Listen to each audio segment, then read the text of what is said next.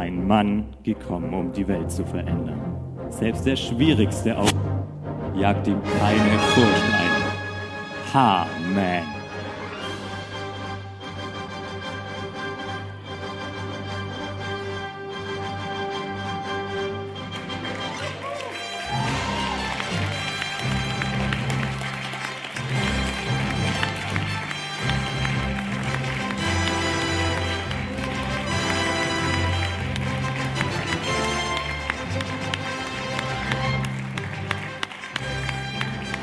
Amen. Steh auf und geh in die gerade Straße. Frage nach Saulus. Er betet dort. Er hat dich schon in einer Vision gesehen. Du hast ihm die Hände aufgelegt und er konnte wieder sehen. Aber er hasst dich, er hasst mich und alle unsere Freunde. Egal, er wird mein Werkzeug sein. Okay, auf dass die Gerechtigkeit erneut siegt.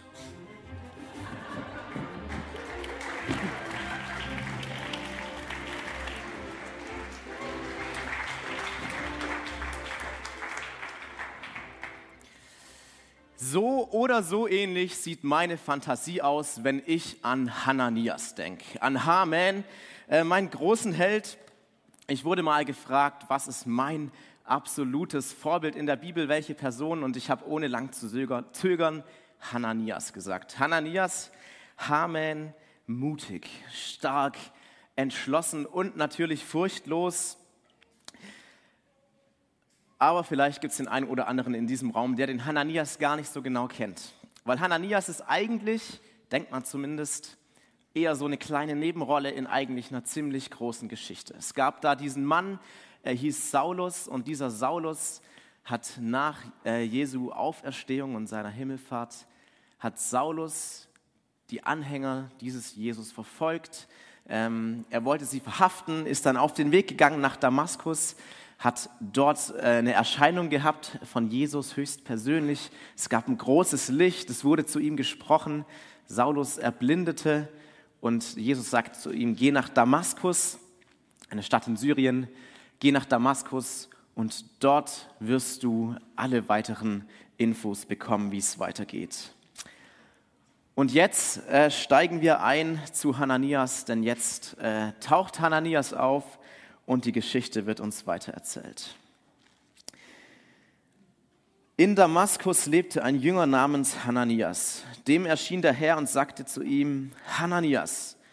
Hananias antwortete, hier bin ich Herr. Der Herr sagte, steh auf und geh in die gerade Straße. Dort sollst du im Hause von Judas nach Saulus aus Tarsus fragen. Er ist dort und betet. In einer Erscheinung hat er einen Mann namens Hananias gesehen. Der kam zu ihm und legte ihm die Hände auf, damit er wieder sehen konnte. Kommt euch vielleicht bekannt vor, hatten wir heute schon. Hananias antwortete daraufhin, Herr, ich habe schon viel von diesem Mann gehört. Er hat deinen Heiligen in Jerusalem für viel, viel Böses angetan. Und jetzt ist er mit einer Vollmacht von den führenden Priestern hierher gekommen. Er will alle festnehmen, die deinen Namen anrufen. Aber der Herr sagte zu ihm, geh nur hin, denn gerade ihn habe ich mir als Werkzeug gewählt. Er soll meinen Namen bekannt machen vor den Völkern und ihren Königen, wie auch vor dem Volk Israel. Ich werde ihm zeigen, wie viel er leiden muss, weil er sich zu mir bekennt. Da machte Hananias sich auf den Weg und ging in das Haus. Er legte Saulus die Hände auf und sagte, Saul, mein Bruder, der Herr hat mich gesandt. Jesus, der dir auf dem Weg hierher erschienen ist. Du sollst wieder sehen können und mit dem Heiligen Geist erfüllt werden. Sofort fiel es Saulus wie Schuppen von den Augen und er konnte wieder sehen. Er stand auf und ließ sich taufen. Wenn wir diesen Text anschauen, dann ist Hananias, glaube ich, eigentlich gar nicht so ein Superheld, wie ich ihn gerade dargestellt habe oder es zumindest versucht habe. Hananias ist wie du und ich Nachfolger Christi. Er ist jemand, der sagt, ich glaube an diesen Jesus und ich folge ihm nach. Er ist ein Jünger, so kann man dazu auch sagen. Und als er diesen Auftrag kriegt, das Erste, was er sagt, du Jesus, da habe ich ein paar Einwände. Er entschließt sich dann letztlich doch dazu, diesen Auftrag äh, durchzuführen. Er legt dem Saulus die Hände auf, es passieren große Dinge. Saulus wird dann irgendwann mal zu Paulus. Die Geschichte, die wir gerade gelesen haben, diese Bekehrung von Saulus, dann schließlich später zu Paulus, die steht nicht nur einmal in der Bibel, aber wir schauen heute auf diesen Bibeltext. Weil im Gegensatz zu den vier anderen Malen, äh, wo darüber berichtet wird, ist dieses Mal aus der Sicht von Hananias äh, gesprochen und das äh, hat einen ganz besonderen Grund. Hananias, ich habe es vorher schon gesagt, ist ein Jünger wie du und ich. Hananias hat gesagt, ich glaube an diesen Jesus und folge ihm nach. Und auch wir sagen das. Das heißt, wir können für uns ganz persönlich äh, einige Dinge lernen, wie Hananias hier Jesus erfahren hat, wie er das Reich Gottes erfahren kennt. Wir können Dinge über uns lernen und auch schließlich über Gott. Und die erste Sache, die wir lernen können, ist, finde ich, eigentlich eine ziemlich ermutigende Tatsache. Gott wählt Menschen aus, die seine Botschafter sind. Er wählt Menschen aus, die ihm helfen, seinen Plan mit der Welt und den Menschen dieser Welt zu vollenden. Eigentlich ist es schon ein bisschen verrückte Story, ja. Ähm, Jesus begegnet da kurz vor der Geschichte mit Hananias, begegnet er dem Saulus in einem riesigen Licht. Er redet so deutlich, dass sogar die Begleiter von Saulus die Stimme Gottes hören. Es wäre doch ein leichtes gewesen für Jesus zu sagen, okay, ist eigentlich schon genug Tamtam. Das reicht doch völlig aus, dass alle Leute glauben, dass dieser Verfolger Saulus zu einem Nachfolger Christi wurde könnte man meinen, aber so ist es nicht ganz. Jesus wählt Hananias aus, dass er diesen Plan verwirklicht, den Jesus mit Saulus hat.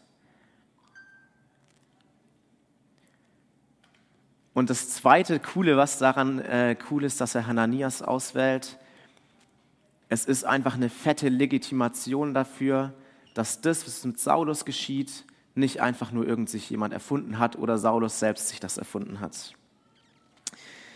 Stellt euch das mal vor, ja, äh, Saulus kommt in die Synagoge und sagt, hey, ich habe Jesus gesehen, er kam in einem großen Licht zu mir und hat geredet.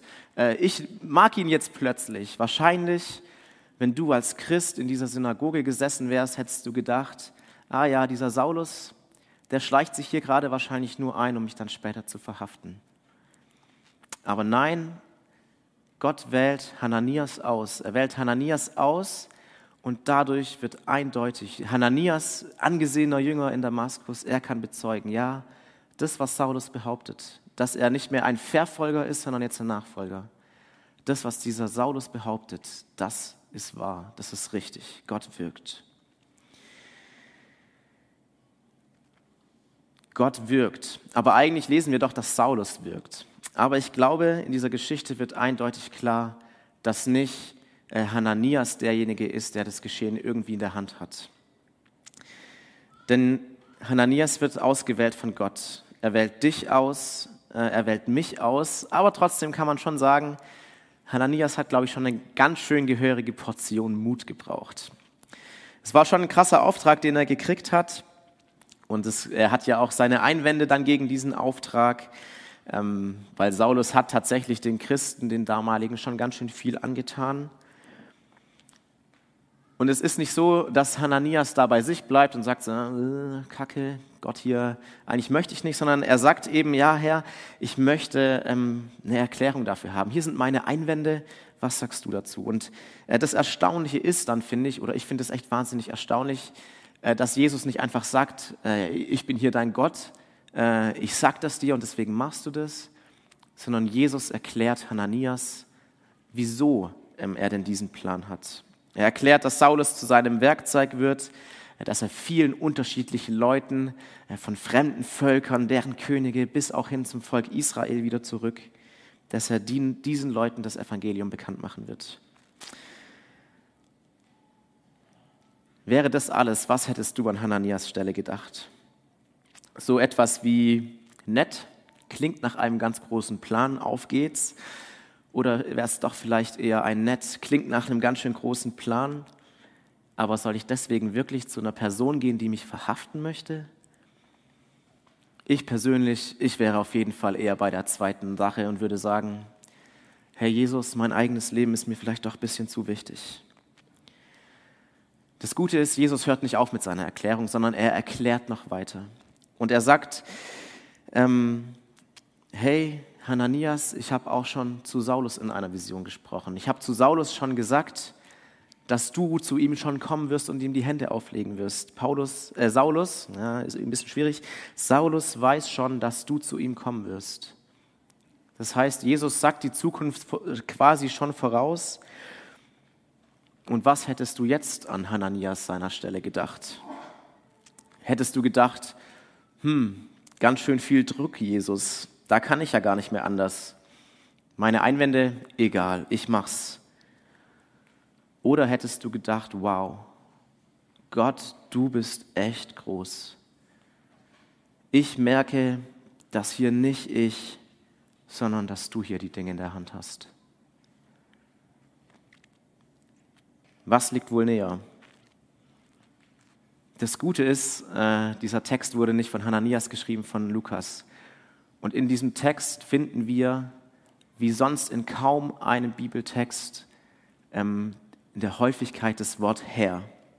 Das Wort Herr als Anrede gemeint für Jesus Christus kommt in diesem Text in einer Häufigkeit vor, äh, wie es kaum Vergleich gibt in der Bibel. Und deswegen wird eindeutig klar, hier geht es nicht darum, dass Hananias hier Haman sein muss, der irgendwie mutig irgendwo hingeht. Zumindest teilweise muss er das schon sein. Aber er darf wissen, Jesus Christus, derjenige, der von den Toten auferstanden ist, er hat die Dinge in der Hand. Er darf wissen, dass Jesus Christus die Dinge lenken wird und dass er nicht verhaftet wird, sondern Jesus Gutes wirken wird.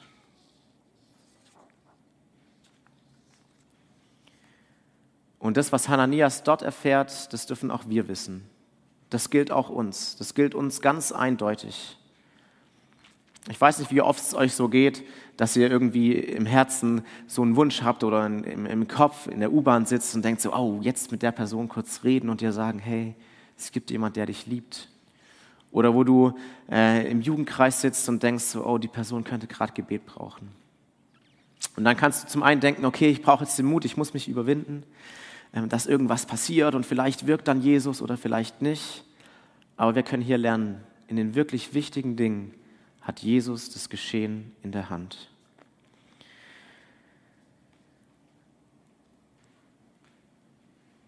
Und wie funktioniert das Ganze jetzt?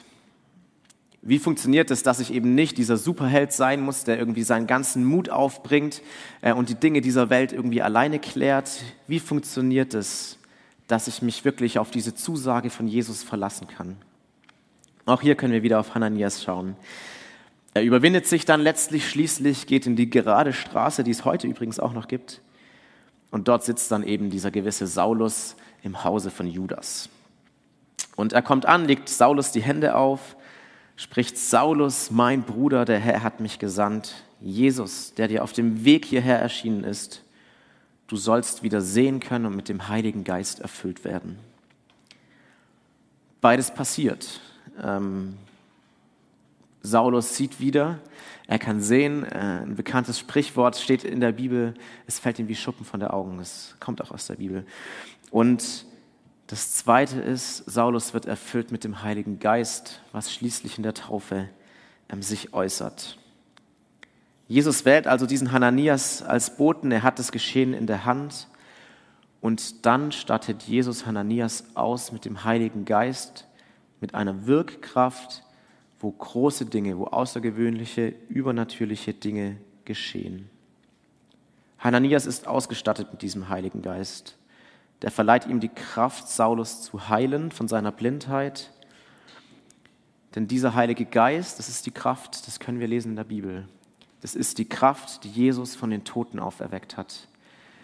Und dieser Heilige Geist, der führt eben dazu, ähm, dass Saulus wieder sehen kann.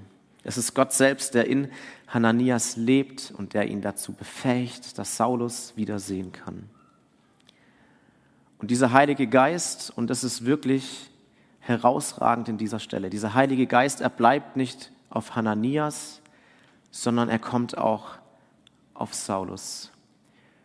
Und es klingt vielleicht gar nicht so ungewöhnlich, weil uns allen ist der Heilige Geist zugesagt. Er lebt in jedem von uns, wenn wir es wollen. Aber in der Apostelgeschichte lesen wir eigentlich ganz schön bizarre Stories. Es gibt eine Story ähm, in ein Kapitel bevor der Geschichte mit Hananias. Äh, dort wird äh, gelehrt und äh, die Leute werden getauft, aber der Heilige Geist bleibt so lang fern, bis die Jünger Petrus und Jakobus in die Stadt kommen und für den Heiligen Geist beten. Erst dann kommt der Heilige Geist auf die, die sich schon Tage vorher haben taufen lassen quasi diese Übermittlung des Heiligen Geistes. Das ging nur von den zwölf Jüngern auf andere. Und jetzt kommt Hananias.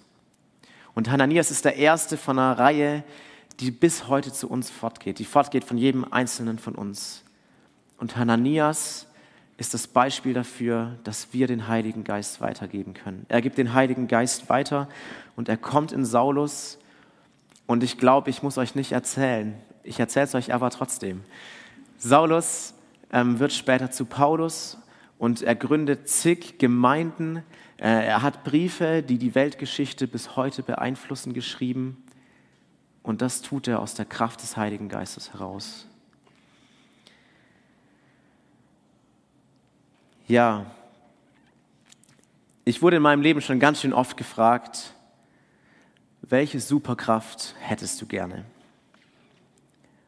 Oft dachte ich dann an sowas wie, ich würde gern fliegen können oder unter Wasser atmen, richtig stark sein und immer im Arm drücken, auch gegen meine ehemaligen WG-Kollegen gewinnen, wäre schon ganz schön cool. Oder unsichtbar sein. Aber jetzt, jetzt habe ich Haman im Hinterkopf, jetzt habe ich Hananias im Hinterkopf. Und eigentlich würde ich deswegen sagen, ich habe eine Superkraft. Denn ich habe einen Gott, der hinter mir steht. Ich habe Jesus, ich habe Gott, der mich beruft, sein Botschafter für die Dinge dieser Welt zu sein, für seine Dinge in dieser Welt zu sein. Und in all dem, wo ich weiß, dass ich Botschafter und sein Gesandter bin, da darf ich wissen, Jesus hat die Welt in der Hand. Jesus hat einen Plan für diese Welt und er greift ein. Er greift ein und er ist es, er ist es, der die Dinge lenkt und leitet. Und das dritte, hoffentlich greifbare für euch heute ist, wir sind nicht alleine. Der Heilige Geist, Jesus hat uns versprochen, er ist hier auf dieser Welt und er ist in jedem von uns. Er lässt uns andere heilen, auch wenn das ganz schön groß klingt. Wir können ihn weitergeben auf andere, dass andere die Kraft Gottes erfahren und erleben. Und für mich klingt der Heilige Geist eigentlich schon nach ganz schön großer Superkraft. Eine Dinge, ein Ding möchte ich zum Schluss noch sagen. Wenn wir die Apostelgeschichte lesen oder die Bibel, das Neue Testament, dann haben wir oft irgendwie Saulus oder später dann Paulus vor Augen, der irgendwie ganz viel getan hat und viel gewirkt hat und tausende, äh, Millionen Menschen wurden von ihm beeinflusst. Aber was wäre, wenn, wenn Hananias nicht da gewesen wäre? Und wir dürfen wie Hananias sein, sensibel auf Gottes Stimme hören, dann vielleicht zu jemand gehen und für, für diese Person zu beten. Oder vielleicht ist es auch nur ein Lächeln, was du einer Person schenkst, was Dinge bewirkt, die du dir nicht vorstellen kannst. Vielleicht ist es eine Spende, wo du irgendwo was hinspenden sollst. Eine Umarmung oder einfach nur an eine Person zu denken. Wenn wir das tun mit der Kraft des Heiligen Geistes, dann bin ich mir sicher, dass wir staunen dürfen, wie das Reich Gottes unter uns wirkt und lebt.